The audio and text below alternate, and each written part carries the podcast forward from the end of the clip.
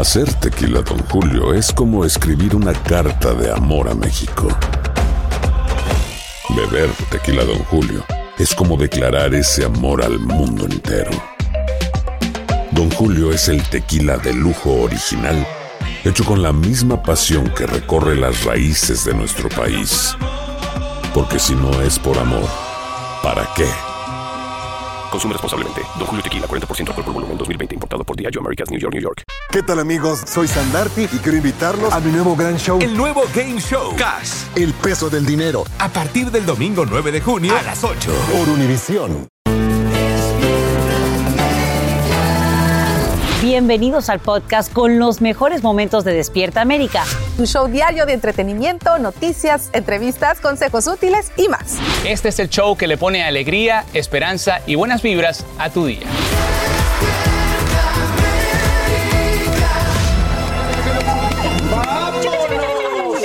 Muy buenos días, muy buenos días. Gracias por amanecer eh, con nosotros aquí. Ya lo saben, Despierta América, su casa. su. En su Miren nada más, casa miren nada más y quién está. miren qué felicidad de recibir en nuestra casa a mi compañera de Despierta América en domingo y de primer impacto nuestra Titi Jackie from the Bronx. Ok.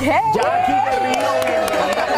¿Cómo estás, hermosa? Ya, señores, no es domingo, no es domingo, pero aquí estamos representando. Qué Bienvenida. estar con ustedes. Gracias. Apenas martes y qué gusto tenerte aquí en Despierta América. Pero miren, quédense ustedes con nosotros porque hoy nos visitan los protagonistas de Los ricos también lloran. Estoy hablando del guapísimo, Guapísimo. Sebastián Rulli y Claudia. Martín. Ay, Dios mío, hermano por ustedes. Bueno, Jackie y yo estábamos, parecen, Dios mío. Jackie y yo estábamos platicando que veíamos Los ricos también lloran, ¿verdad? Sí, la pero con original. nuestros padres, nuestros abuelos, que conste. Pero como Verónica Castro, ¿te acuerdas aquellos tiempos? Ay, Qué maravilla. Bueno, ya como, como escucharon, hoy promete. Y recuerde que usted siempre, siempre es lo más importante para nosotros. Absolutamente, y vamos a empezar con esto porque, wow, qué calor está teniendo todo el mundo en el país, especialmente estos estragos tan terribles en California, Miel. Sí, señor, y eso es noticia en el día de hoy porque esta mañana la amenaza de apagones es más seria que nunca en California, justamente en medio de una histórica ola de calor que impone temperaturas récord y favorece el avance de incendios forestales. Autoridades están pidiendo aumentar el ahorro de energía y escuche bien, tiene que hacerlo esto mientras un fuego se torna mortal al sureste de Los Ángeles, forzando y quemando múltiples casas, como nos informa a esta hora Juan Carlos González en vivo desde Los Ángeles. Juan Carlos, esto está terrible, adelante.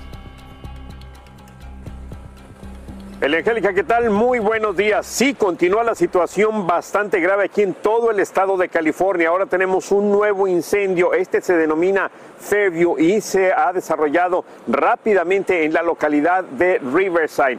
Así es que ahí fíjate que tuvieron que evacuar a los habitantes de por lo menos 5 mil hogares. Ahora siete casas fueron destruidas por las llamas y lo peor de todo esto es que por lo menos dos personas pues han perdido la vida. Las autoridades están tratando de determinar si es que la pérdida de estas vidas humanas están justamente relacionadas con este incendio denominado Fairview. El día de hoy, pues continúa la situación bastante mal eh, en la localidad de Riverside. De hecho, las escuelas ahí hoy no tendrán clases, o los niños de estas escuelas no tendrán clases debido pues al peligro de incendios, a las altas temperaturas y al peligro de apagones. Así es que las autoridades le están pidiendo a la gente que por supuesto que se mantenga muy al pendiente ya que la situación, como te decía, es de mucha resequedad, mucho calor, peligro de incendios, altas temperaturas en la localidad, por ejemplo, de- en una localidad eh, del área de la bahía cerca de San Francisco, ayer se registraron 116 grados, algo histórico.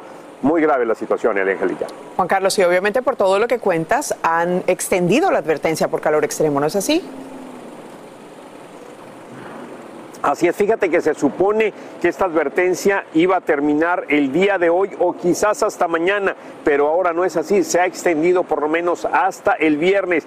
Hay un rayito de esperanza, un rayito de luz, de esperanza, ya que se supone que para el fin de semana veremos un descenso en las temperaturas de aproximadamente unos 18 o hasta 20 grados, pero todavía pues faltan unos tres días para llegar a eso. La verdad estamos ansiosos de que lleguen, pues, de que llegue un alivio en las temperaturas y también ya terminar con esta ola de incendios. Regreso contigo. Será muy pronto, Juan Carlos. Seguro van a estar a buen resguardo hasta ese momento. Gracias por informarnos en Ojalá vivo. que sí. Y mientras arde el oeste, lluvias torrenciales causan estragos en el noreste del país. Imagínense, partes de Rhode Island, vean estas imágenes, reciben más de 4 pulgadas en un lapso de pocas horas y generan inundaciones repentinas en vecindarios y carreteras. Numerosos autos quedan varados en calles cubiertas por el agua. La policía brinda ayuda a varios conductores y al menos un edificio se desploma en la ciudad de Providence, aunque por fortuna no había nadie en el inmueble. Amigos, y esta mañana la comunidad de Uvalde inicia un nuevo año escolar, una fecha que debería ser alegre y por supuesto muy emocionante para familias y maestros, pero después de una masacre todo cambia. Ahora hay nuevas cercas alrededor de los planteles. El problema es que muchas no están terminadas. También varias patrullas vigilan a los estudiantes, aunque el gran detalle es que tras lo ocurrido, muchos residentes ya no confían en la eficacia justamente de los policías. Y desde Ubalde está nuestra colega Nidia Cavazos, quien tiene todos los detalles. Adelante, Nidia. Así es, muy buenos días. Se ha llegado el primer día de clases para la ciudad de Uvalde y este distrito escolar y el miedo reina en esta comunidad. Como sabemos, las heridas del tiroteo están muy frescas para todos los padres de familia, los residentes, los empleados, quienes van a tener que regresar a las aulas el día de hoy. Muchos padres han escogido mandar a sus, a sus estudiantes a las escuelas, a los diferentes planteles educativos, pero también muchos otros han optado por las clases virtuales, ya que el distrito escolar se los ha ofrecido como una opción para todos los padres quienes han preferido mantener a sus hijos en clases ante este temor que aún existe por las memorias y todo lo que se ha vivido durante estos pasados meses desde que ocurrió el tiroteo que le cobró la vida a estas 21 personas. Ahora nosotros nos encontramos enfrente de la primaria Doubt, aquí donde estarán recibiendo muchos de los estudiantes que algún día asistieron a la primaria Rob y como sabemos ya nadie más regresará a ese plantel educativo en donde ocurrió el tiroteo. Ya no serán los maestros ni los estudiantes que tendrán que volver a caminar por esos pasillos de esas escuelas. Muchos han sido trasladados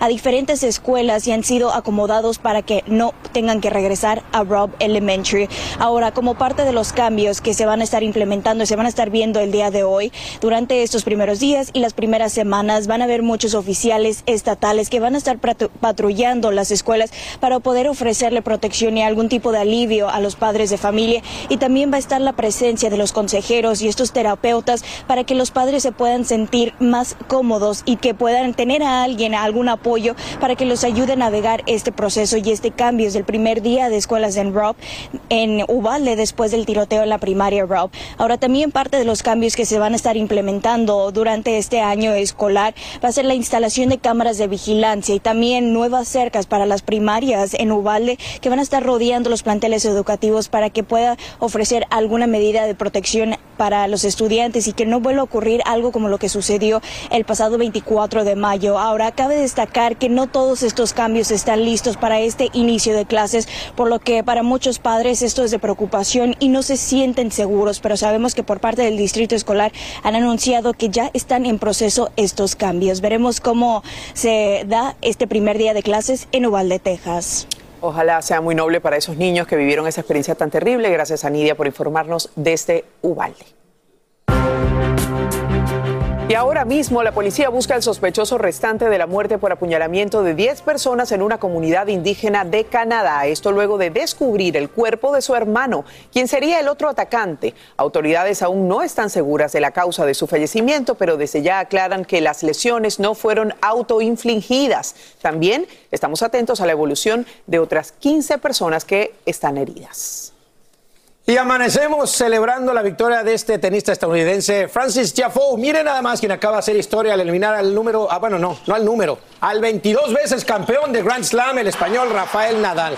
Ahora Tiafoe, lo estaba feliz, lloraba de la emoción, avanza a los cuartos de final por segunda vez en su carrera y la primera desde el Abierto de Australia tres años atrás. Mañana mismo se enfrentará al sembrado número 9, Andrei Rublev, y deseamos desde aquí toda la suerte del mundo. No podía creer que le había ganado a Rafael Nadal. Qué emoción y todo el mundo de pie aplaudiéndole. Este inmigrante, imagínate la historia, joven de Maryland, su padre de Sierra Leona, era jefe de mantenimiento en un centro de entrenamiento de tenis y es ahí donde él empieza a jugar tenis gracias a su papá y mira nada más lo que ha logrado. Qué orgullo, como orgullosos estamos también de que van a hablar a continuación ustedes muchachos allí. Raúl, adelante. Claro que sí. Con un fuerte aplauso damos esta noticia. Y es que nuestra Ilia Calderón brilló. ¿Por qué? Porque Ilia participó en la cumbre One Young World junto a Meghan Markle y al príncipe Harry. Wow, Ilia, felicidades, señores. Tras el éxito de la beca, Ilia Calderón en el 2021 fue invitada nuevamente al On One Young World celebrado el del 5 al 8 de septiembre en Manchester, Inglaterra. Y como pueden ver, se codeó con la realeza y hasta un selfie se pudo tomar con ellos. Mira qué Así belleza. es, oye, qué orgullo. One Young World se ha unido una vez más con la fundación de la familia Young Calderón, que apoya a jóvenes líderes afrodescendientes o indígenas entre 18 y 30 años que están, digamos, liderando iniciativas innovadoras e impactantes en Latinoamérica y en el Caribe. La duquesa de Sussex participó en el discurso de apertura del evento y allí aprovechó para decirle a los jóvenes lo siguiente, ustedes son el futuro, pero también son el presente. Ilia Calderón, nuevamente qué orgulloso estamos de ti, qué importante es pensar en los demás, en la sociedad y aportar. Así que otro aplauso para nuestra Ilia Calderón. Pero vamos a dárselo de pie. Bueno, de De- pie, Definitivamente que se lo merece, se lo merece. Tan humilde y tan buena compañera que es. Así es. Bueno, y otra buena compañera también, ¿eh? Eh, que Jess. me enorgullece presentarla a nuestra chica del weather, Jessica. Ahí está. Oye, de weather a weather. Gracias, mi. Jackie. Feliz de tenerte esta mañana aquí con nosotros. Y bueno, iniciamos hablando del trópico, señores, porque sí, tenemos varios disturbios. En estos momentos ninguno representa peligro hacia Estados Unidos, pero tenemos esa tormenta tropical Air que se encuentra ya bien lejos de las Islas Vírgenes y de Puerto Rico, que eventualmente pudiera aproximarse a las Islas Bermudas y por ello vamos a continuar monitoreando. El huracán Daniel no representa peligro a tierra, sin embargo, para Europa, para la semana entrante pudiera representar algo de peligro a medida que se aproxima, puede llegar como tormenta tropical o depresión tropical. Ahora en monitoreo ya del continente africano estamos viendo esta onda tropical que tiene un 60% para los próximos días de desarrollo, así que hay que mantenernos al tanto de este sistema que pudiera convertirse en el próximo organismo tropical. Ahora el huracán Key, este sí nos va a estar trayendo suficiente humedad a la costa suroeste del país, vamos a estar hablando de fuertes precipitaciones para el fin de semana, pero ya estamos viendo que pudiera intensificarse a medida que se acerca Baja California. De hecho, se han emitido avisos y advertencias por tormenta tropical. La costa mexicana está recibiendo esos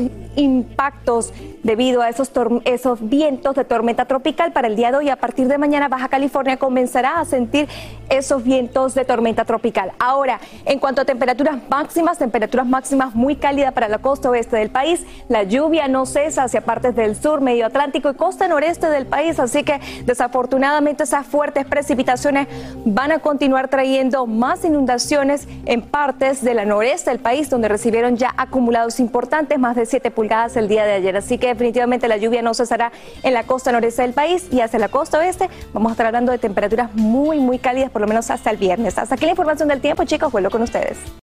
Hay dos cosas que son absolutamente ciertas. Abuelita te ama y nunca diría que no a McDonald's. Date un gusto con un Grandma McFlurry en tu orden hoy. Es lo que abuela quisiera. Barapapapa. En McDonald's participantes por tiempo limitado.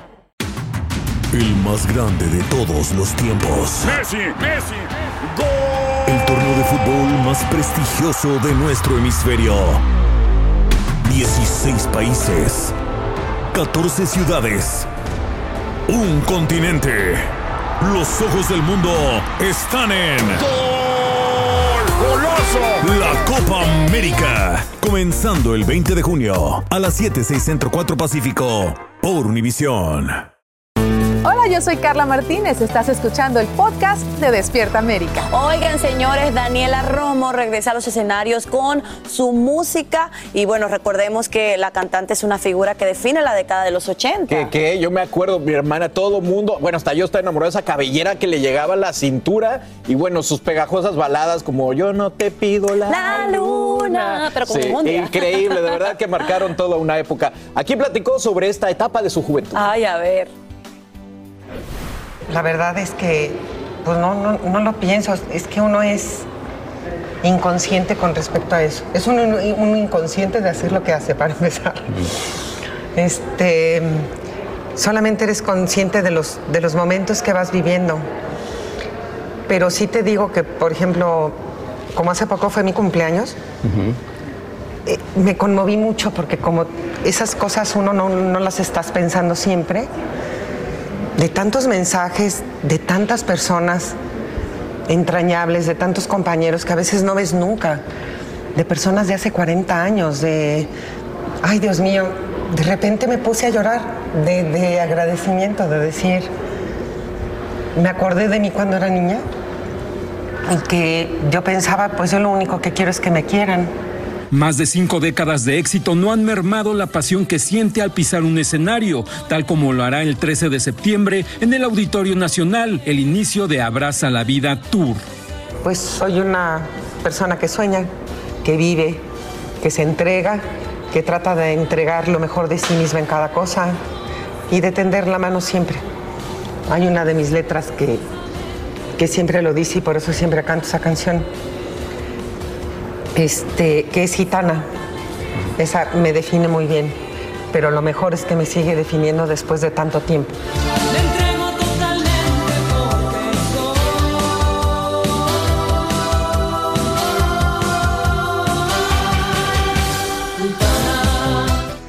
Daniela superó el cáncer hace 10 años, como todos ha vivido y llorado las ausencias de la pandemia. Todo eso no la hace sino una mujer más fuerte de lo que siempre ha sido.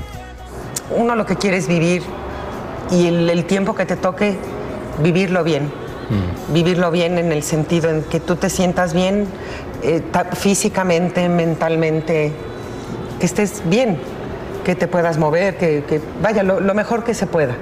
Abraza la Vida Tour será sin duda un recorrido por todos los éxitos, por la música mexicana recordando a Juan Gabriel, José José y Vicente Fernández, invitados especiales del cual el único develado hasta ahora es Andy Zuno, 13 de septiembre en Ciudad de México y 6 y 7 de octubre en Guadalajara y Monterrey respectivamente, más lo que se sume. Televisa Espectáculos, Moisés Casar. Qué bien, bueno, pues para revivir eh, bellas, bellas canciones y la verdad es que una de las mujeres más queridas de México. Sí. Y, y yo me acuerdo qué triste me puse con ese pelo largo cuando se cortó por su enfermedad. Triste. Pero bueno, la venció. La venció. Sí, claro, bueno, hay que un cambio de look siempre Sí, mira, que está la bienvenido. Oigan, muchachos, yo quiero retomar el tema de lo de A-Rod, porque por yo me quedé pensando, yo puedo- es que yo no supero esto. O sea, A-Rod yo siento no, me- me- mi, mi opinión. Suéltalo, mi humilde suéltalo, opinión. Esto fue un suéltalo. rebound de J-Lo, ¿no? Esto fue como que un clavo buen, saca buen otro rebound. clavo. Sí, ¿no? sí. Yo creo que, mira, pero oye, qué, qué- qué buen clavo. la verdad. Pero bueno, a J-Lo sí le ha funcionado lo de un clavo. Sí, un clavo saca otro clavo. Pero ¿saben qué, señores? Ese precisamente, esa situación de Alex Rodríguez eh, nos hace, nos da, nos regala la pregunta del día de hoy. Y la pregunta para ustedes es la siguiente. ¿Es cierto el refrán de un clavo saca a otro clavo? Hmm. ¿Ah? ¿Qué Ah, dicen los bueno. muchachos aquí en el estudio? Bueno, ¿Qué dicen en el estudio? Pero te ayuda. Escríbanos a nuestras redes sociales, vamos a estar atentos a sus comentarios por si ustedes como el carpintero que tiene 70 clavos clavados ahí en la espalda. Depende del clavo. Exacto, ¿no? depende del clavo.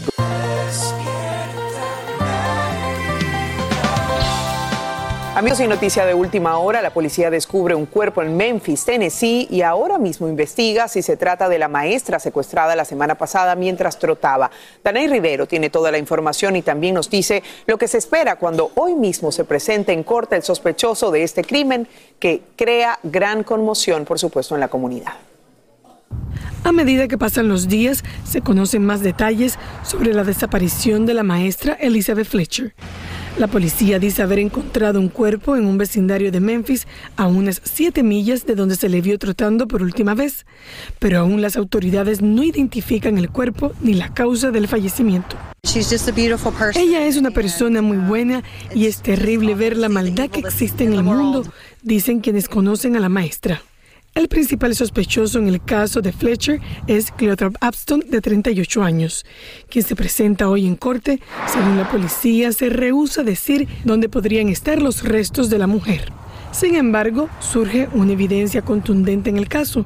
Las autoridades dicen tener un video de una cámara de vigilancia que muestra a un hombre acercándose a Fletcher de una manera violenta y forzándola a entrar a este auto negro el viernes. También rastrearon la matrícula del auto y el ADN de las sandalias que encontraron en la escena. Adicionalmente, un testigo presenció al que parece ser Abston limpiándose la ropa dentro del vehículo. Documentos de la corte revelaron que Abston recientemente cumplió una condena de 20 años en prisión por un caso de secuestro a un abogado al que a punta de pistola trató de obligar a sacar dinero de un cajero automático. Mientras la familia de Lisa Fletcher, quien tiene dos niños, busca respuestas a su desaparición. Lo que más queremos es verla regresar a casa sana, dice su tío. Abston es acusado de secuestro agravado y manipulación de pruebas. De acuerdo con los investigadores, Fletcher pudiera haber presentado heridas graves durante el secuestro. Las autoridades aún no revelan el motivo por el cual pudieron haber secuestrado a Fletcher. Sin embargo, la mujer de 34 años es la nieta de un prominente hombre de negocios en Tennessee. Regreso al estudio. Qué pena este caso y bueno, le daremos seguimiento, por supuesto, Dana, y gracias por informarnos en vivo esta mañana. Y autorizar una investigación y bloquear otra. Eso es lo que acaba de ordenar una jueza de Florida al permitir que un mediador especial supervise los documentos incautados en Mar-a-Lago. Y ahora el Departamento de Justicia puede investigar si dichos materiales amenazan la seguridad nacional, pero no debe usarlos en una potencial pesquisa criminal contra el expresidente Trump, como nos explica a esta hora Edwin Pitti en vivo desde Washington, D.C. Mi querido Edwin, ha pasado lo que el expresidente esperaba, ¿no es así? Así es, Eli. Por eso ya muchas personas dicen que se trata de una leve victoria para, para la defensa del exmandatario. Pero importante recalcar, Eli, que a pesar que esta acción desacelera la investigación, pocos creen que eso pueda cambiar la decisión al final, ya que el Departamento de Justicia tiene mucha evidencia. Pero también es importante dejar claro, Eli, que la jueza Eileen Cannon publica ese inventario que ha llamado poderosamente la atención, donde vemos que el FBI incautó más de 10 mil documentos que no eran clasificados, pero entre todos lo que se encontró hay 48 carpetas marcadas como clasificadas, pero que estaban totalmente vacías. Por eso, incluso en las últimas horas, el propio presidente, expresidente Donald Trump, arremetió en un rally en contra del FBI y salió a defender a su base política. Aquí parte de lo que dijo. Republicans in the MAGA movement are not the ones trying to undermine our democracy. We are the ones trying to save our democracy. Very simple. Eli, como estamos tan cerca de las elecciones de medio término de noviembre, el presidente Joe Biden también se encuentra visitando varias ciudades y durante el fin de semana dio un discurso donde nuevamente arremetió en contra de Trump y sus simpatizantes conocidos como MAGA. Escuchemos. Trump and the MAGA Republicans made their choice. We can choose to build a better America or we can continue down this sliding path of oblivion to where we don't want to go. Por el momento, el Departamento de Justicia se limita a decir que continúan analizando la opinión de la jueza para entonces tomar una decisión de cuáles serán los próximos pasos. Eli. Bueno, sin duda se avivan los discursos políticos, ya que estamos apenas a dos meses de estas elecciones de medio término. Te agradecemos, Edwin Pitti, por informarnos en vivo desde la capital del país. Y esto luce como una tormenta política, ya veremos cómo concluye. Y tormenta es lo que tenemos en el pronóstico y además muchísimo calor. Por eso vamos con nuestra querida Jess. Claro que sí, mi querida Deli, un contraste tanto de calor en la costa oeste y en la costa este, lluvia excesiva con el riesgo de inundaciones repentinas. De hecho, hace 24 horas atrás, fíjense, acumulados significativos, más de 7 pulgadas de lluvia en Rhode Island que causaron inundaciones repentinas. Y esa va a ser la tendencia. Por ello, desde Washington hasta Nueva Inglaterra están bajo vigilancia de inundaciones repentinas hasta el día de hoy. Es que esas fuertes precipitaciones van a continuar debido al paso de un sistema frontal, también hacia el sur, hacia el valle de Mississippi, Atlántico Medio y Nueva Inglaterra estarán bajo la posibilidad de fuertes precipitaciones para el día de hoy, así que mucha precaución. Recuerden nunca cruzar caminos inundados. ¿Qué es lo que estamos viendo a esta hora de la mañana? Esas fuertes tormentas que las estamos viendo desde Washington, Filadelfia, Nueva York, Boston y esa va a ser la tendencia para el sur del país a partir de esta tarde con el calentamiento diurno es cuando vamos a comenzar a ver mayor actividad hacia el valle de Mississippi y también hacia partes del sureste de Texas. Así que definitivamente esa lluvia no cesa y estaremos viendo también el trópico porque ha comenzado a activarse. Estamos en pleno pico de huracanes y es importante que ustedes en casa se preparen. Pero chicos, vamos a pasar a algo muy agradable. ¿Se imaginan vehículos que funcionen con energía solar? Pues sí existen y lo encontramos de la mano de un piloto de carreras profesional y aquí te presento su historia. Tras la falta de electricidad, apagones, gasolina, alimentos y una galopante escasez en su ciudad natal, Maracaibo, en Venezuela, Y llego a la casa y lo conecto en un enchufe 100. ha surgido una gran idea de la mano del piloto Augusto Pradelli, quien ha diseñado vehículos de motor movidos por paneles solares.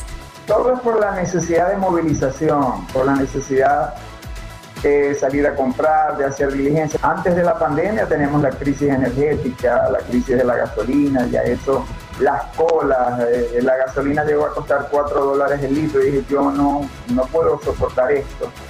Fue así como decidió hacerles unos cambios a sus dos viejos carritos de golf que tenía en casa y adaptarle una batería de ácido plomo de 6 voltios para mejorar su desempeño.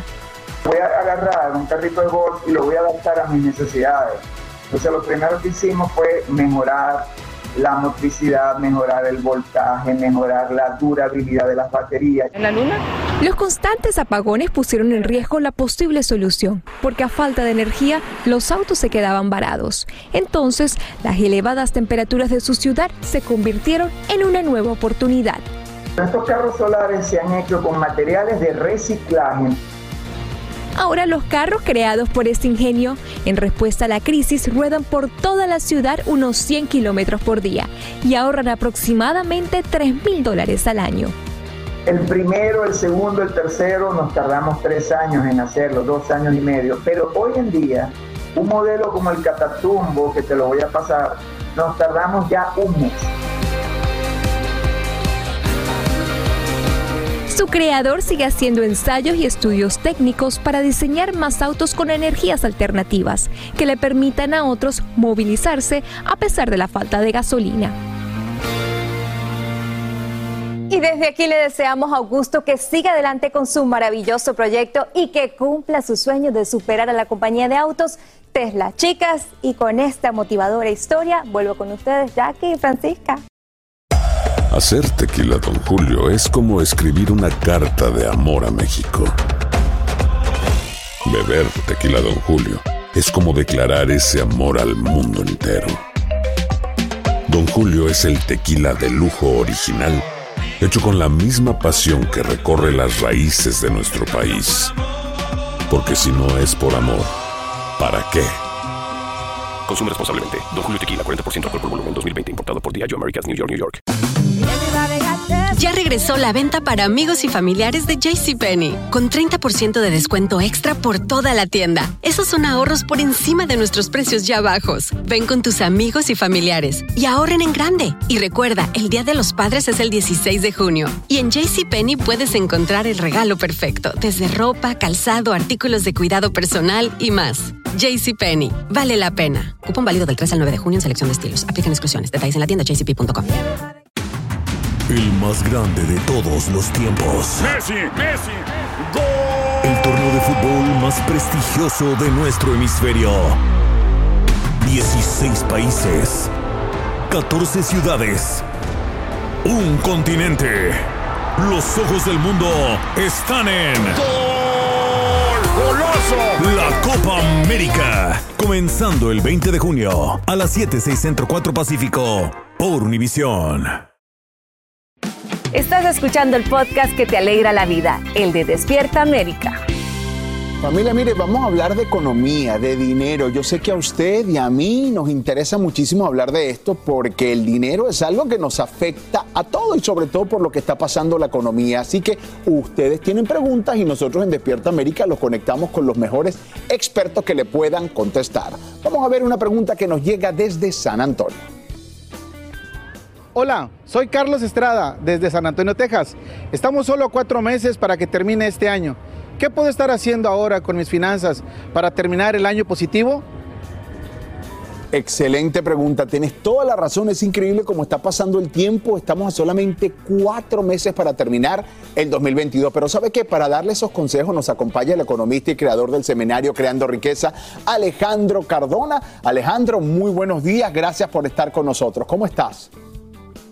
Divinamente, querido Raúl, muchas gracias por invitarme. No, siempre es un honor recibirte y sobre todo por la información que compartes con nuestra gente que es tan importante. A ver, ¿qué debemos hacer ahora? De verdad que con todo lo que está pasando con la economía, ¿cómo podemos hacer para ahorrar en estos últimos cuatro meses del año, Alejandro?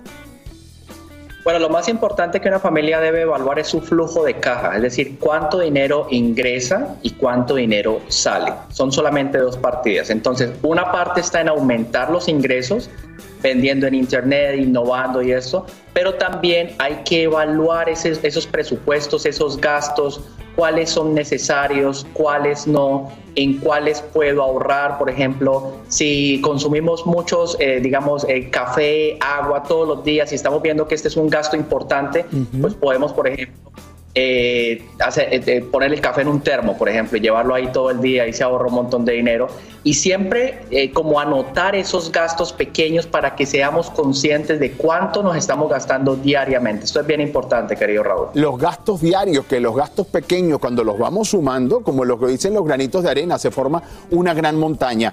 Ahora, mucho se ha hablado, Alejandro, de que estamos ya a punto de terminar el verano y esperamos como que un alivio en las temperaturas. Sabemos que llegan hasta los tres dígitos en algunas regiones del país. Una de las áreas que puede afectar nuestros bolsillos son los gastos del hogar. ¿Cuáles son algunas áreas donde uno quizás uno debe reevaluar en los gastos del hogar, Alejandro? Bueno, en mi experiencia lo que me más ayuda a esto es evaluar con el proveedor de, energía, ¿cierto? Eh, estas visitas en las casas porque ellos detectan las fugas, por ejemplo, en los aires acondicionados. También eh, la parte de las ventanas, eh, también si se está, está entrando temperatura que no debe estar en la casa como lo que está saliendo ahí el aire en las ventanas, ¿cierto? Los bombillos, los bombillos que, que dan ahorros, ¿cierto? Entonces es evaluar estas áreas de la casa por dónde se están yendo estas fugas y se pueden hacer, eh, querido Raúl, ahorros de 100, 200, 300 dólares al mes y ni siquiera nos estamos dando cuenta. Así es, los bombillos LED, que eran los que mencionaba, que creo que es importante recordárselo a nuestra gente. Mira, Alejandro, a veces uno conversa donde precisamente se está tomando un café, comparte con la gente y hay expresiones como que Raúl, a mí el dinero se me desaparece como magia, se me va como agua entre las manos. Uno sin darse cuenta tiene gastos que se olvidan.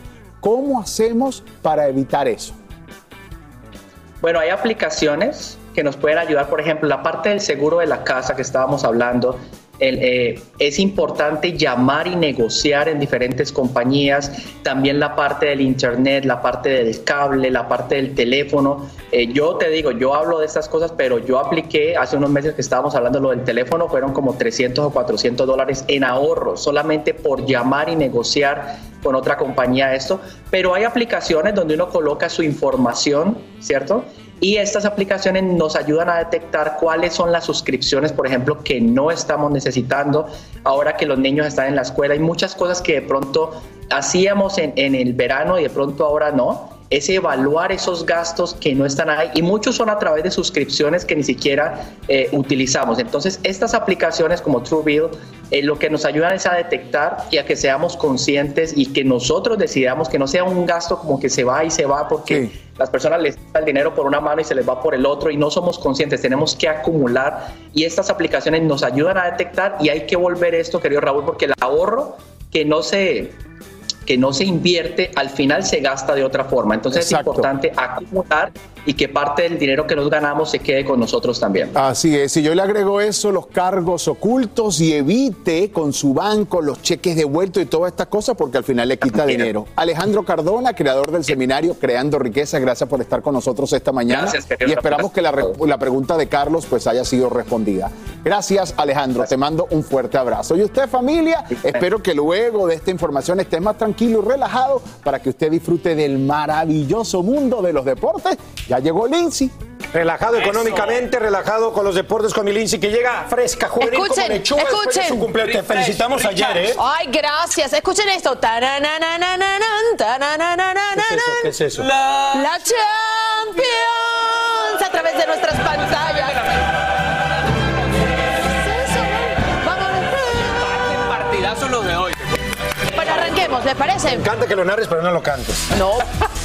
¡Vámonos! US Open. Rafael Nadal quedó eliminado. Si le dijeron adiós al de Mallorca tras caer en octavos de final ante el francés Tiofe 6-4, 4-6. ¿Qué tal mi francés? 6-4 y 6 es Tiofe.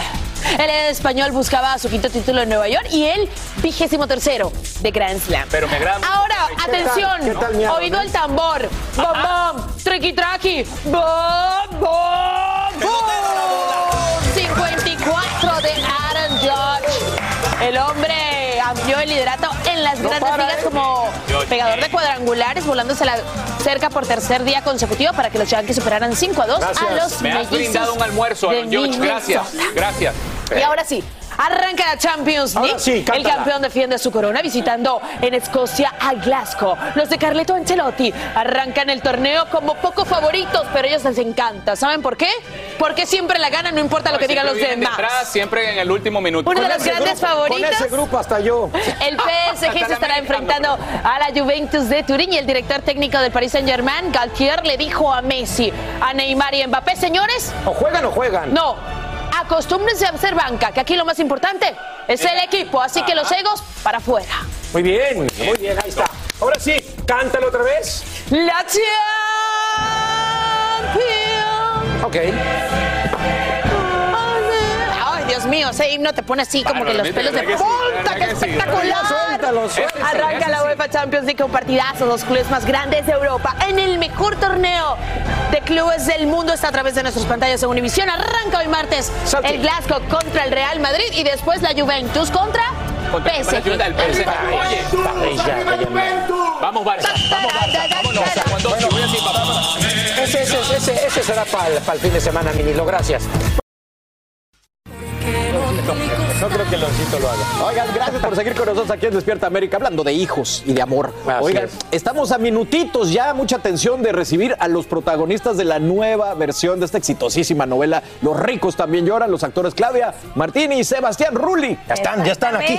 Ay, sí, sí, sí, están a punto de llegar. Pero antes vamos a ver lo que el actor le contó, le contó a nuestras cámaras, bueno, cuando venía hacia acá en el aeropuerto de Ciudad de México. Nos encontramos en el aeropuerto al guapo Sebastián Rulli, quien viajó a Miami para promocionar Los ricos también lloran. Historia que sin duda causó furor mundial. Es muy importante, es un gran proyecto, una gran historia y estoy seguro que en Estados Unidos va, va a gustar tanto como aquí en México.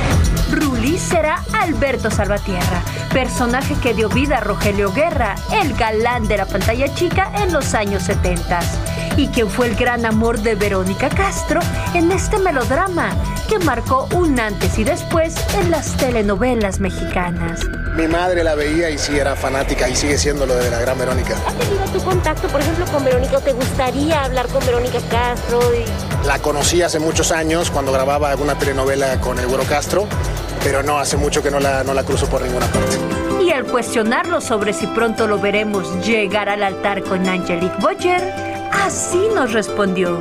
Yo no creo en el matrimonio, creo en el amor. Pero por otro lado, Sebastián nos compartió el secreto para tener una relación duradera y llena de amor. El ser sinceros y el darnos nuestros espacios, el seguir haciendo lo que nos gusta y no coartar la libertad del prójimo. Que el amor es lo más importante, que, que el- la comunicación, que las ganas, que es, es una decisión de a dos y que hay que cuidar mucho. Ruli no oculta lo orgulloso que está de su hijo Santi, que ya se está convirtiendo en todo un jovencito.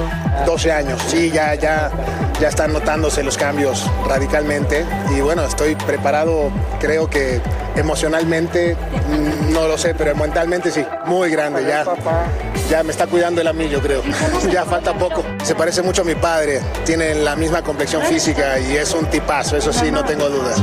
Así fue como el galán de las telenovelas platicó como siempre amablemente con la prensa en México. Pero en unos minutos más lo recibiremos a nuestro estudio para platicar de los ricos también lloran. En Ciudad de México, Guadalupe Andrade, Despierta América. Pues ya estamos ansiosos por, por que venga Sebastián Rulli, Sí, ¿no? sí, sí. Y Claudio Martín aquí, pero también por otro lado, pues por el estreno de hoy. De los Absolutamente, sí. No pueden perder. Dos horas de estreno para Así que la que vean. venga mi Rula. Yo le puedo decir Rulis porque es mi amigo, es tu brother. Mi Ah, yo no le puedo decir así. No, tú no, no, porque se siente. Rulis. Se siente. No, Sebastián Rulis. Bueno, bueno, Y miren, vamos a cambiar. Ahí están las imágenes, las escenas, no se lo pueden perder. Ya saben, estreno especial. Dos horas, ¿eh? Dos horas ahí de esta maravilla en Univision. No se lo pueden Yo, perder. si es con Sebastián Rulli, que la pongan de tres De horas. cinco. Cinco horas, lo que sea. Yo me quedo hasta las dos de la mañana. 18, 18. Bueno, vámonos, y esto está dando mucho de qué hablar en redes sociales, y es que durante el Festival de Cine Venecia, muchos creen que esto está rarísimo, que Sí, Harry Styles le escupió al actor Chris Pine. ¿En serio? ¿En serio? Miren esta imagen, miren esta, Jessy, platica. Ay, Dios mío, bueno, al parecer la presentación de la película No te preocupes, querida, trajo un capítulo extra. Y es que, como pueden ver, cuando Harry Styles Sí, iba a tomar raro. asiento junto a Olivia Wilde y Chris Pine, bueno, al parecer Harry como que le Mira, escupió, se le agacha ahí y medio le escupe y deja de aplaudir él y como ve para abajo. Pues en ese mismo momento Chris miró hacia abajo, dejó de aplaudir y pues se vio el gargajo, yo creo, ahí, Ay, ¿no? no. ¿Le ¿Ustedes escupió o no le escupió? ¿Qué ¿No dice? que se está ahogando, una cosa así. el chicle. Se fue el chicle. Hacer tequila, Don Julio, es como escribir una carta de amor a México. Beber tequila, Don Julio, es como declarar ese amor al mundo entero. Don Julio es el tequila de lujo original, hecho con la misma pasión que recorre las raíces de nuestro país. Porque si no es por amor, ¿para qué? Consume responsablemente. Don Julio Tequila, 40% alcohol por volumen, 2020. Importado por Diageo Americas, New York, New York. Ya regresó la venta para amigos y familiares de JCPenney, con 30% de descuento extra por toda la tienda. Esos son ahorros por encima de nuestros precios ya bajos. Ven con tus amigos y familiares y ahorren en grande. Y recuerda, el Día de los Padres es el 16 de junio. Y en JCPenney puedes encontrar el regalo perfecto, desde ropa, calzado, artículos de cuidado personal y más. JCPenney, vale la pena. Cupón válido del 3 al 9 de junio en selección de estilos. Aplican exclusiones. Detalles en la tienda jcp.com. El más grande de todos los tiempos. Messi, Messi, El torneo de fútbol más prestigioso de nuestro hemisferio. 16 países. 14 ciudades. Un continente. Los ojos del mundo están en. ¡Goloso! La Copa América. Comenzando el 20 de junio a las 7, 6 Centro 4 Pacífico por Univisión. Estás escuchando el podcast que te alegra la vida, el de Despierta América. Y como les comentamos y les informamos aquí en Despierta América, el expresidente Donald Trump obtiene una importante victoria. Una jueza de Florida autoriza que un mediador especial revise los documentos encontrados en Mar-a-Lago. El fallo bloquea de manera temporal una pesquisa criminal, pero no impide que la investigación siga su curso. Para establecer si dichos registros amenazan la seguridad nacional, como nos explica justamente a esta hora Edwin Pitti en vivo desde la capital del país. Hay investigación, pero por ahora no cargos. Edwin, adelante. Así es, Eli, un gusto saludarte nuevamente. Ahora inicia el proceso para seleccionar a la persona que ocupará esa posición de supervisor independiente. La jueza en la Florida le ha dado hasta el viernes a ambas partes, tanto a la defensa de Trump como al Departamento de Justicia, para que le entreguen una lista de posibles candidatos. Pero no solamente eso, Eli, ambas partes tendrán que trabajar para determinar las libertades y también los deberes de esta persona y sobre todo cómo se le va a remunerar por ese trabajo. Pero llama la atención cómo también se publica un inventario por parte de la jueza en esta Corte Federal en la Florida. Se encontraron más de 10 mil documentos que no eran clasificados, pero en medio de todo eso, Angélica, te comento que hay 48 carpetas que estaban marcadas como clasificadas, pero que no tenían ningún tipo de documentación. Y ahora la pregunta es, ¿fueron sacadas de esa manera de la Casa Blanca o esos documentos podrían estar en alguna otra parte? Pero por el momento el expresidente Donald Trump ya ha salido a dar declaraciones, ha dicho en público que acusa al FBI no solamente por el allanamiento, sino por la manera en que requisaron las habitaciones de la ex primera dama Melania Trump y también la de su hijo de 16 años. Por su lado, Biden también sale a hacer sus rondas por varias ciudades de cara a las elecciones de medio término, acusando a Trump y a su base política conocida como MAGA de ir en contra de la democracia, pero Trump ha dicho que es precisamente él y su movimiento político los que quieren recuperar la democracia en este país. Así que sin duda alguna, y un tema que dará mucho de qué hablar sobre toda la semana cuando el Departamento de Justicia analice la propuesta y tome una decisión sobre cuál va a ser el próximo paso en medio de este litigio. Estamos en vivo desde Washington DC. Vuelvo contigo al estudio, Eli. Feliz día. Muchísimas gracias, Edwin. Y de tu mano, por supuesto, iremos siguiendo esta noticia en desarrollo. Gracias por informarnos en vivo desde la capital del país. Y seguimos, amigos, porque amanecen sin agua, eh, sin agua segura, casi 3.000 residentes en un complejo de viviendas públicas en Nueva York. Autoridades confirman que el vital líquido está contaminado con arsénico. Y en vivo desde la Gran Manzana, Fabiola Galindo nos dice cuáles son las medidas de emergencia que están tomando ahora mismo las autoridades locales. Qué bueno que se dieron cuenta a tiempo, Fabiola, cuéntanos. Eli, muy buenos días. Ya justamente ayer estuvimos presentes cuando un inspector estaba tomando pruebas una vez más del agua. Esos resultados hace una hora dieron negativo. De acuerdo con las autoridades, ya no hay presencia de arsénico en el agua que sale de los grifos de esos apartamentos. Pero la desconfianza de los residentes continúa porque ellos dicen que se han venido quejando de este problema hace un mes y tomó 30 días para que las autoridades les hicieran caso. Para darles una idea, en este complejo de viviendas vive 3.700 personas y en total la Autoridad de Viviendas Públicas de Nueva York da vivienda a cerca de 400.000 personas. Por eso que esto importa, porque muchas personas viven en este tipo de complejos de edificios donde simplemente están unos sobre otros y que afecte a un edificio afecta a miles de personas. Ahora bien, escuchemos las declaraciones de uno de los residentes con quien hablamos ayer. Anoche recibimos un mensaje de, por parte del housing que eh, podían usarlo. So, a este punto nadie sabe en verdad qué podemos hacer con el agua. Los representantes de esta área, sin embargo, están planteando una pregunta muy importante y esa es desde cuándo exactamente estos residentes han estado consumiendo el agua contaminada con arsénico que dio positivo el viernes de la semana pasada. Esa pregunta todavía no ha tenido respuesta. Una agencia federal le ha pedido a la ciudad de Nueva York que conserve los récords de esta investigación porque estarán monitoreando esta situación. Cabe mencionar, Eli, que el arsénico es un mineral que se encuentra en el aire, en el agua, en la tierra, pero es muy peligroso cuando se encuentra en el agua potable. No debería estar presente en el agua potable y su consumo crónico puede causar distintos tipos de cáncer, también daños a los pulmones. Eli, regreso contigo. Y sin duda, mi querida Fabiola, si hay consecuencias, las conoceremos muy pronto. Gracias por informarnos en vivo desde Nueva York. Sin duda es un día triste porque ¿cómo regresar a clases después de una masacre? ¿Cómo volver sabiendo que faltan 19 compañeros y dos maestras? Esas son las preguntas que muchas familias se hacen en la comunidad de Ubalde, donde, como te hemos informado hoy, inician un nuevo año escolar. Y precisamente desde esa comunidad, mi querido Alan, pues de mayoría hispana, está nuestra colega. Así es, Nidia Cavazos nos muestra cómo se desarrolla esta jornada. Adelante, Nidia, vamos contigo. Así es, muy buenos días. Se ha llegado este primer día de clases aquí en Uvalde, Texas. En estos momentos ya estamos viendo las filas de autos que se han estado formando durante la última hora de padres de familia que han venido a llegar a dejar a sus estudiantes. Ahora, estos son padres de familias que ellos han optado por regresar a las aulas y mantener a sus hijos en las escuelas, porque sabemos que también una de las opciones y muchos de los padres han tomado esta opción son las clases virtuales. Esto ante el temor que todavía abunda en esta comunidad. Ahora, las, los rostros de los niños eran de felicidad al llegar a esta escuela. Nosotros nos, justo nos encontramos frente a la primaria Dalton y es aquí donde han recibido a los estudiantes que algún día fueron a Rob, la primaria donde ocurrió el tiroteo el pasado 24 de mayo que le cobró la vida a 21 personas. Todos estos niños fueron trasladados a otras escuelas aquí en Uvalde, Texas y como sabemos ya ningún maestro, ningún personal de la escuela o estudiantes tendrá que caminar por esos pasillos y es justo por esto que ahora nos encontramos frente a esta escuela. Ahora, cabe destacar que esta escuela cuenta con una cerca que fue construida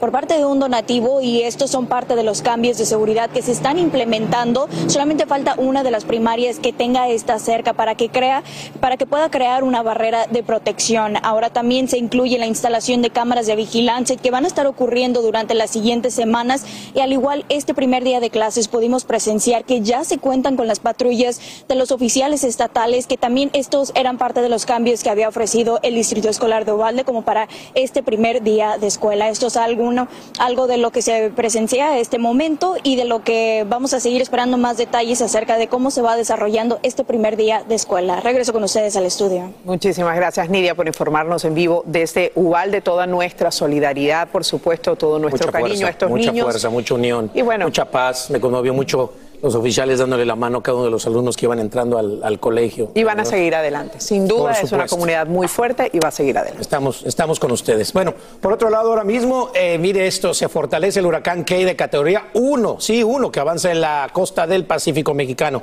Pronósticos indican que tan pronto como mañana comiencen las lluvias en la península de Baja California. Lee. Así es, el sistema amenaza con provocar inundaciones y deslaves en su trayecto hacia el norte durante el fin de semana. Key dejó tres fallecidos, además de daños en propiedades, árboles caídos y ríos desbordados en el estado de Guerrero, con daños visibles en el turístico puerto de Acapulco. Bueno, familia, Livia Brito se presentó en los juzgados para continuar con esta demanda por daño moral en contra de la revista TV Notas. Livia Brito arribó al Tribunal Superior de Justicia ante el asedio de los medios de comunicación que intentaron arrancarle una declaración. Para llegar a la puerta, la actriz recorrió un par de calles a pie en unos 10 minutos. Ahorita que salgamos, chicos, el abogado va a contestar todas las preguntas. Niños, me preocupa que se vayan a caer, ustedes van de espaldas, de verdad. expertos. Ya nos hemos caído antes. O sea, yo voy bien preocupada acá y ellos sí. Mira, aguas con los postes. Ustedes que están acá atrás me vienen empujando. No es por mala onda, tengan cuidado cuando caminen porque me van empujando, ¿va? Bueno, vamos. Vamos despacito, porque esto es un tema legal. El abogado es el que tiene que hablar. Oiga, es que vea, vean, bebé, a ver, como yo les digo a mis niños, mis bebés de luz, ellos van caminando de espaldas ya hace como, ¿qué será? ¿Como cinco Diez, minutos, diez. diez minutos? Como diez. Vean acá al compañero como va bien sudado el chamaco.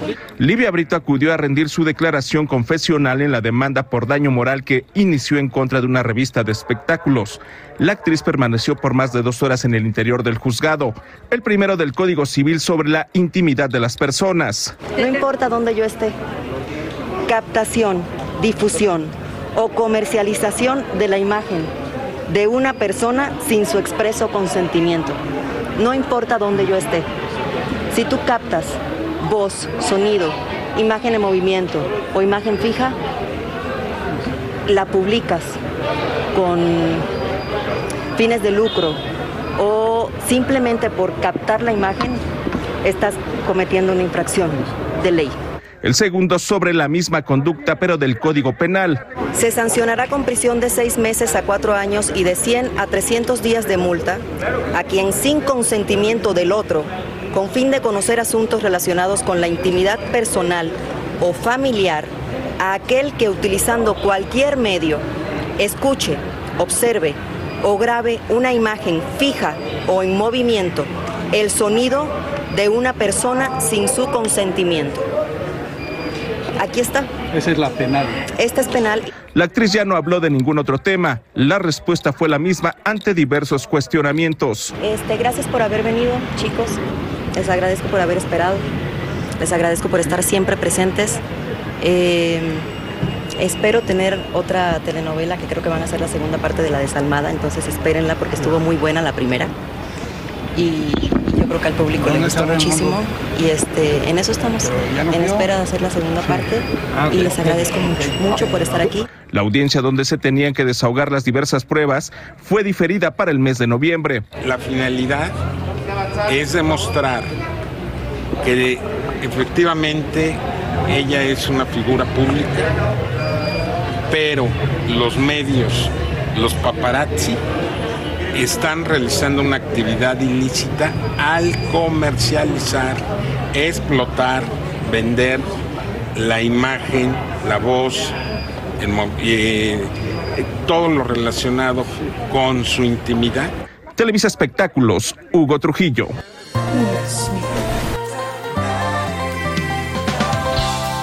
Y en noticia de última hora, autoridades confirman que el cuerpo que descubren en Memphis, Tennessee, sí es el de la maestra secuestrada la semana pasada. La familia de Elisa Fletcher, de 34 años, recibe la noticia con profunda tristeza porque aún mantenían la esperanza de hallarla con vida. Hoy mismo se presenta en corte el sospechoso de su desaparición y posible asesinato. Amigos, y ahora mismo hay polémica en California luego que el gobernador Gavin Newsom firmara una ley que aumenta el salario mínimo a más de 500 mil empleados en restaurantes de comida rápida. Además, la medida garantiza mejores condiciones laborales y otros beneficios, pero algunos empleadores no ocultan su rechazo. Y desde Los Ángeles, Dulce Castellanos nos explica por qué y cómo el incremento salarial se ajustaría de manera progresiva. Sí se pudo. Más de medio millón de trabajadores de la comida rápida en California hoy celebraron que el gobernador Gavin Newsom firmó la histórica ley AB 257 en el Día del Trabajo. Una lucha entre Goliat y David. La cual proveerá mayores protecciones de salud y seguridad y en contra de la discriminación y represalias y se establecerán consejos en los que participarán los trabajadores todas estas irregularidades que hemos denunciado por años que terminan ahora. Por su parte, las empresas de comida rápida han expresado oposición, argumentando que los precios subirán para los consumidores. La ley aumentará el salario mínimo de los cocineros y cajeros hasta 22 dólares durante el primer año y será ajustado cada año basado en el índice de precios al consumidor. La mayoría son mujeres, madres solteras o madres son a personas que levantan la, o sea, son, son cabezas de familia. Ante la ola de crímenes en el estado dorado, algunos trabajadores habían expresado preocupación por su seguridad, especialmente en los turnos de la noche. Muchos problemas con personas indigentes que han llegado hasta tirarnos cafés en, en la cara a los managers y no hacen nada. Se luchó no solo por salarios, sino por mejores condiciones de trabajo, dijo el gobernador Newsom. Los líderes sindicales anunciaron que están en conversaciones iniciales con legisladores de otros estados que estarían contemplando leyes similares. En Los Ángeles, Dulce Castellanos, Univisión. Y cambiamos de tema porque hoy es un día excelente para retomar un entretenimiento que aporta grandes beneficios a la salud. Y es que celebramos el Día Nacional de Leer un libro. Estudios sugieren que la lectura fortalece nuestra memoria y concentración, además de mantener las capacidades mentales comparado con quienes no leen. Si quieres participar, publica sobre el tema en redes sociales con la etiqueta Read a Book Day o en español Día de Leer un libro. Hace unos días comencé a leer este que tengo en la mano. Les prometo que cuando tengan el hábito, lo comiencen, ya no lo van a poder dejar. Como decía mi abuelo, el conocimiento en el cuerpo no pesa. Así que vuelvan a los libros, que es un gran entretenimiento. Amigos, y hace instantes el gobierno de México informa que los familiares de los 10 mineros atrapados en Coahuila firmaron el consenso para aceptar la indemnización, además de la excavación para poder encontrarlos. Según la Coordinadora Nacional de Protección Civil, el dinero se entregaría antes del próximo viernes 9 de septiembre. Y nos quedamos en México. No te puedo contestar eso. Esa es la frase que esta mañana repiten todos en ese país y circula en todo tipo de memes en las redes sociales. Y es que se trata de la respuesta que da la nueva secretaria de Educación de ese país, Leticia Ramírez, durante una entrevista al ser cuestionada sobre el nuevo modelo de estudios. Y en vivo desde Ciudad de México nos reporta Eduardo Meléndez. ¿Qué fue lo que pasó, Eduardo? ¿O me vas a decir que no me puedes contestar eso? Hola querida Eliangélica, amigos de Despierta América, muy buenos días. Pues en efecto, fíjate que está en el ojo del huracán la nueva pues funcionaria de alto nivel porque es la titular de la Secretaría de Educación Pública. Ella es Leticia Ramírez que recién asumió su puesto el primero de septiembre. ¿Qué fue lo que sucedió? Bueno, que nuestra compañera periodista Daniel de Iturbide de Noticieros Televisa, bueno, le hizo una pregunta que podría sonar habitual para un funcionario de ese nivel porque ella no cuestionó pues a una persona en la calle, no hizo un sondeo, sino a la titular de la Secretaría de Educación Pública le preguntó algo tan sencillo como cómo en el nuevo modelo educativo un niño aprendería matemáticas. Esta, esta respuesta es la que ha generado una tremenda sorpresa. Escuchemos este diálogo que tuvieron. Bien, eh, entonces, ¿cómo, ¿cómo va a aprender? trátenos de poner un ejemplo. ¿Cómo va a aprender un niño las matemáticas en segundo de primaria que ya esté dentro del nuevo modelo educativo? No, no podría contestar eso. Ok. Eh, Mira, no podría contestarte, esta es la respuesta de la tremenda polémica, quienes, eh, quienes son pues considerados como opositores a la 4T, pero también la sociedad civil ha dicho que Leticia Ramírez pues carece de la experiencia, carece de lo que se necesita para ser titular de la Secretaría de Educación Pública, pero también hay quienes la defienden, dicen que las críticas son eh, clasistas hacia la persona de una maestra que recién está asumiendo. ¿Qué opinas, Elia Angélica? Una extraña, ¿no? No te puedo contestar eso, mi querido Eduardo, pero sí te quiero preguntar, ¿esto podría provocar la salida de la secretaria de Educación Pública? Pues mira, hay duras críticas. No sería la primera vez que un titular de la Secretaría de Educación Pública cometa un error de este tipo. Sin embargo, eh, tenemos que resaltar que es una persona cercana al presidente Andrés Manuel López Obrador. Ella se encargaba de la atención al público antes de asumir este tan importante cargo, así que lo dudamos. Posiblemente haya una llamada de atención para que ponga más atención en hechos tan relevantes, pero bueno, vamos a ver qué decide el presidente con este respecto. La Angélica. Sin duda uno pensaría que un funcionario público definitivamente debe estar preparado no solamente para hacer su trabajo, sino también para responder a medios de comunicación. Así que veremos en qué termina esto. Te agradezco, Eduardo, por informarnos en vivo desde Ciudad de México. Y pasamos a otra cosa, amigos, porque esta mañana el gigante de las farmacias CVS se aleja un paso más de sus raíces. Se anuncia la compra de la compañía de atención médica a domicilio Signify Health. CVS tiene miles de tiendas minoristas, como saben, y también clínicas, donde emplea a unos 40 mil doctores, farmacéuticos y enfermeros profesionales. El acuerdo le aportaría una red de más de 10 mil médicos, quienes brindan servicios en el hogar a unos 2 millones 500 mil pacientes en todo el país. Llegó el momento para que los doctores respondan todas tus dudas. A continuación, escucha a los doctores con toda la información que necesitas para que tú y tu familia tengan una vida saludable. Oigan, estamos comprometidos con ustedes para llevarle la información más actualizada y responder, por supuesto, todas sus preguntas de, de salud. Así es, nos enlazamos con la doctora Yomaris Peña, internista y directora de respuesta de emergencias eh, médicas de Somos, y con el doctor Marlo Hernández Cano, médico internista. Doctores, ¿cómo están? Buenos días, doctores. Un placer saludarlos. Aquí estamos todas las nacionalidades. Miren, Puerto Rico, Cuba, República Dominicana, Venezuela, de todos lados para traerle información a tu salud con las últimas noticias que pueden salvar tu vida. Y les contamos, una presentadora de noticias de Oklahoma sufre un derrame cerebral en medio de una transmisión en vivo. Ella se llama Julie Chin, ella trabaja para una afiliada de la cadena NBC en Tulsa. Tropieza con sus palabras, pero aún así logra darle el pase a su compañero del tiempo. Veamos lo que pasa. Tulsa the Tulsa Air and Space Space Museum is hosting a launch uh, today at the at the at the event. Um, the event features uh, live. Uh, I'm sorry, something is going on with me this morning, and I apologize to everybody. Let's just go ahead and send it on over to meteorologist Annie Brown. Es realmente impresionante lo que vivió y sufrió esta colega. Doctores, acabamos de ver cómo la presentadora estaba experimentando pues, la dificultad para hablar. ¿Cuáles son, según ustedes, otras señales de alerta de un derrame cerebral? Doctora Peña. Bueno, pues recordemos una neumónica que tenemos en inglés, le decimos. Be fast viene de balance, cuando ves que tu cuerpo está desorientado o no encuentras, no puedes estar estable. Eh, esos son síntomas de lo que llamamos un derrame cerebral.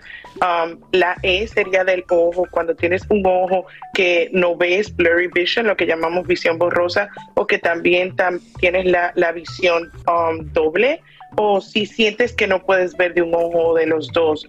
Eh, FAST, la F viene de estar normalmente con dolores de cabeza o que el brazo no lo puedes mover.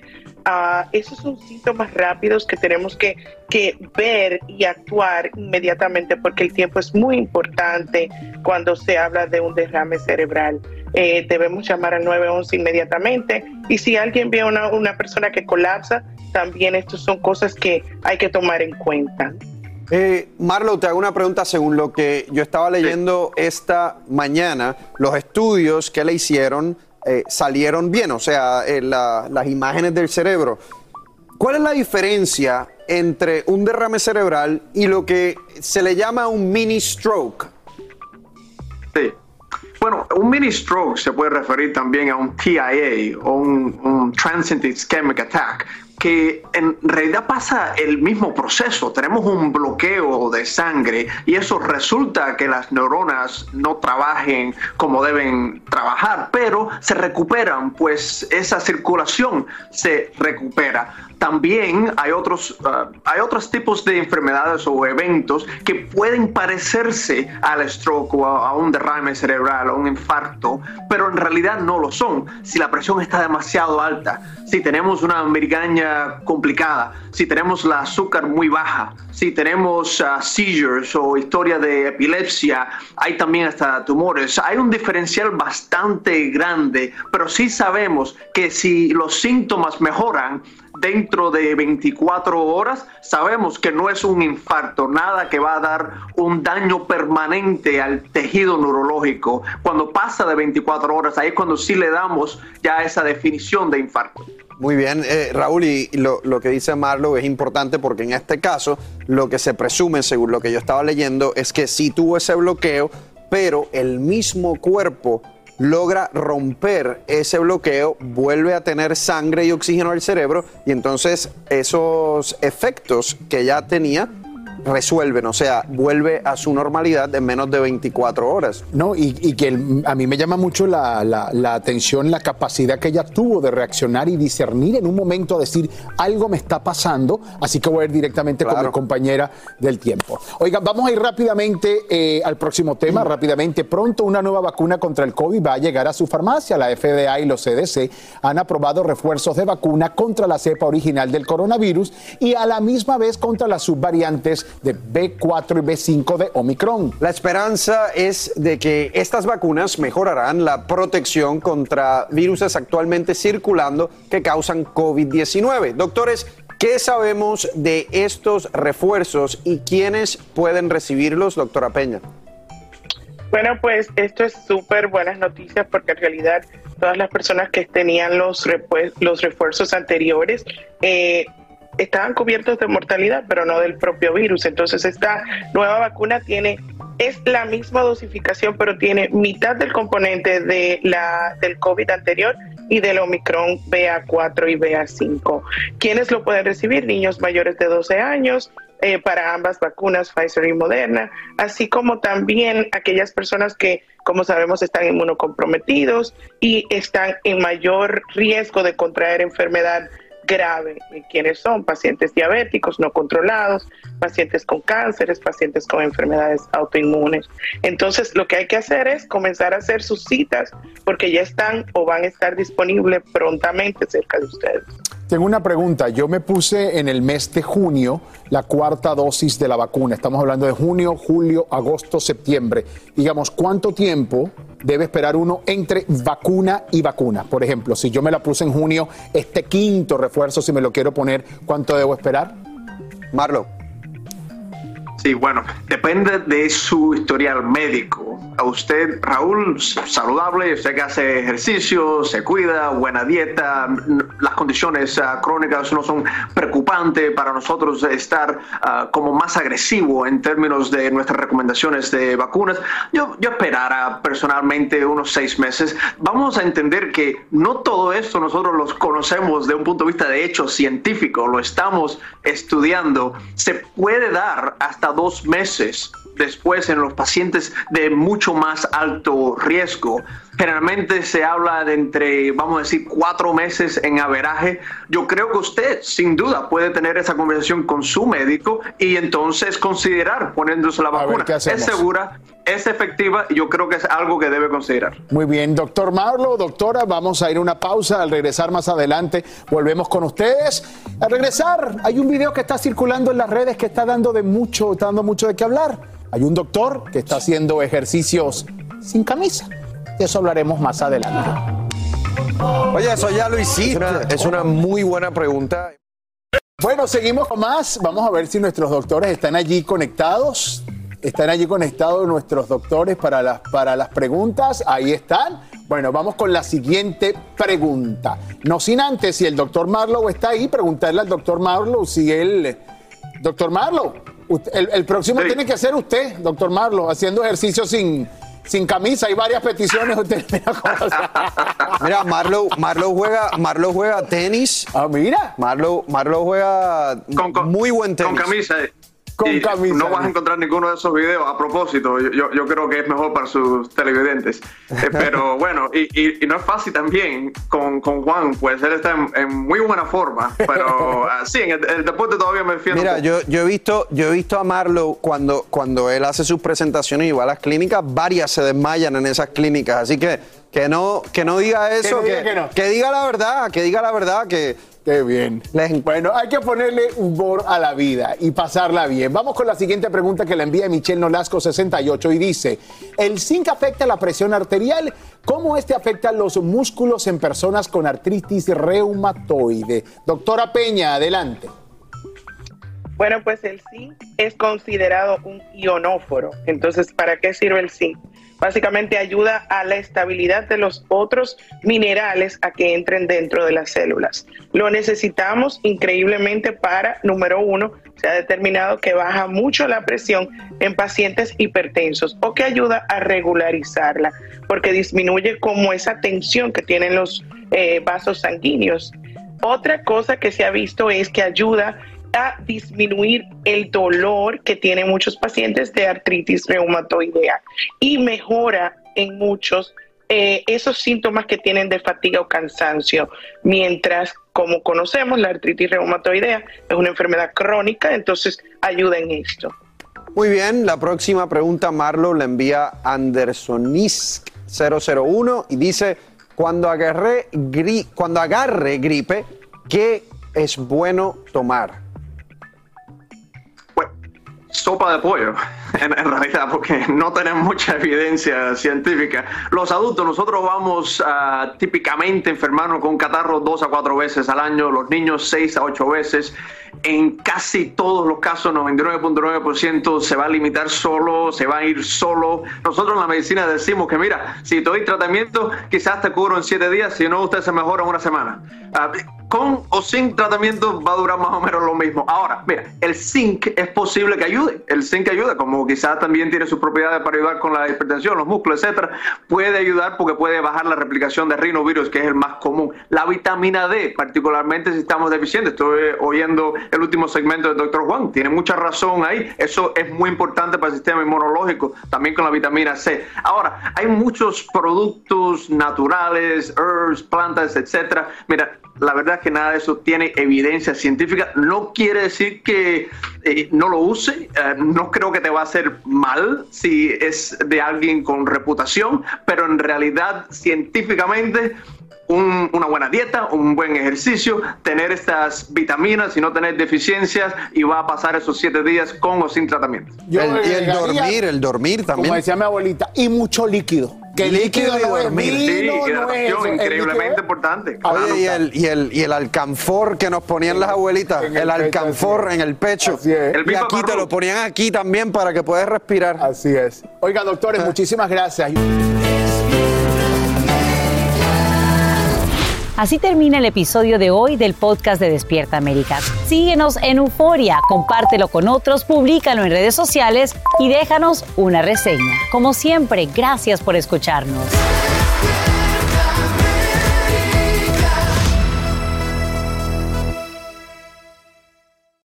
Tres ganadores. Cada uno de ellos se ha ganado 200 millones de pesos. A la familia Pérez, Uriarte y Ortiz se les cumple el sueño. Prométeme que el dinero nunca te va a cambiar. Te juro que siempre voy a ser ese hombre del que tú te enamoraste. Pero con la suerte, también llegan los problemas. Lástima que van a perderlo todo. Golpe de suerte, de lunes a viernes a las 8 por Univisión.